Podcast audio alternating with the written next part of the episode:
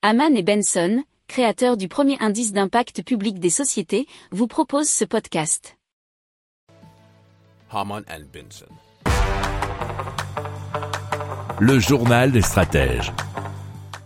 Alors, vous parlez d'un projet d'île artificielle de méga construction composé de réseaux d'éoliennes qui seront placés sur euh, donc des sortes d'îles artificielles, on peut dire, qui permettront au Danemark de produire beaucoup plus d'énergie que les autres parcs éoliens dans le monde, selon BBC.com. Alors, il est considéré comme le plus grand projet de construction de l'histoire du Danemark, avec un coût estimé à 34 milliards de dollars.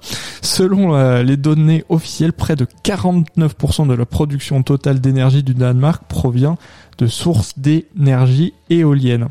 Euh, il faut savoir qu'ils ont été le premier pays au monde à construire un parc éolien offshore en 1991. Alors, selon le plan, la première partie du projet prévoit la création donc d'une île artificielle en mer du Nord qui sera euh, donc euh, relié grâce à des parcs éoliens en mer fournissant 3 gigawatts d'électricité. Alors ça a un potentiel à terme d'expansion à 10 gigawatts.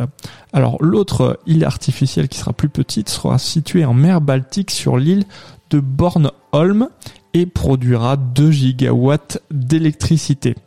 Alors elles seront considérées comme des infrastructures critiques et donc le gouvernement danois a annoncé qu'ils contrôleront au moins 50,1% des îles. Alors le projet prévoit de fournir de l'électricité aux Danois, mais aussi au réseau électrique d'autres pays voisins, et on y reviendra dans un autre article. Alors l'énergie éolienne en mer fournit actuellement environ 12 gigawatts aux pays de la zone. Si vous aimez cette revue de presse, vous pouvez euh, vous abonner gratuitement à notre newsletter qui s'appelle La lettre des stratèges, LLDS, qui relate, et cela gratuitement, hein, du lundi au vendredi, l'actualité économique, technologique, énergétique, mais aussi de l'hydrogène, et puis de tout ce qu'on trouvera super intéressant pour votre vie.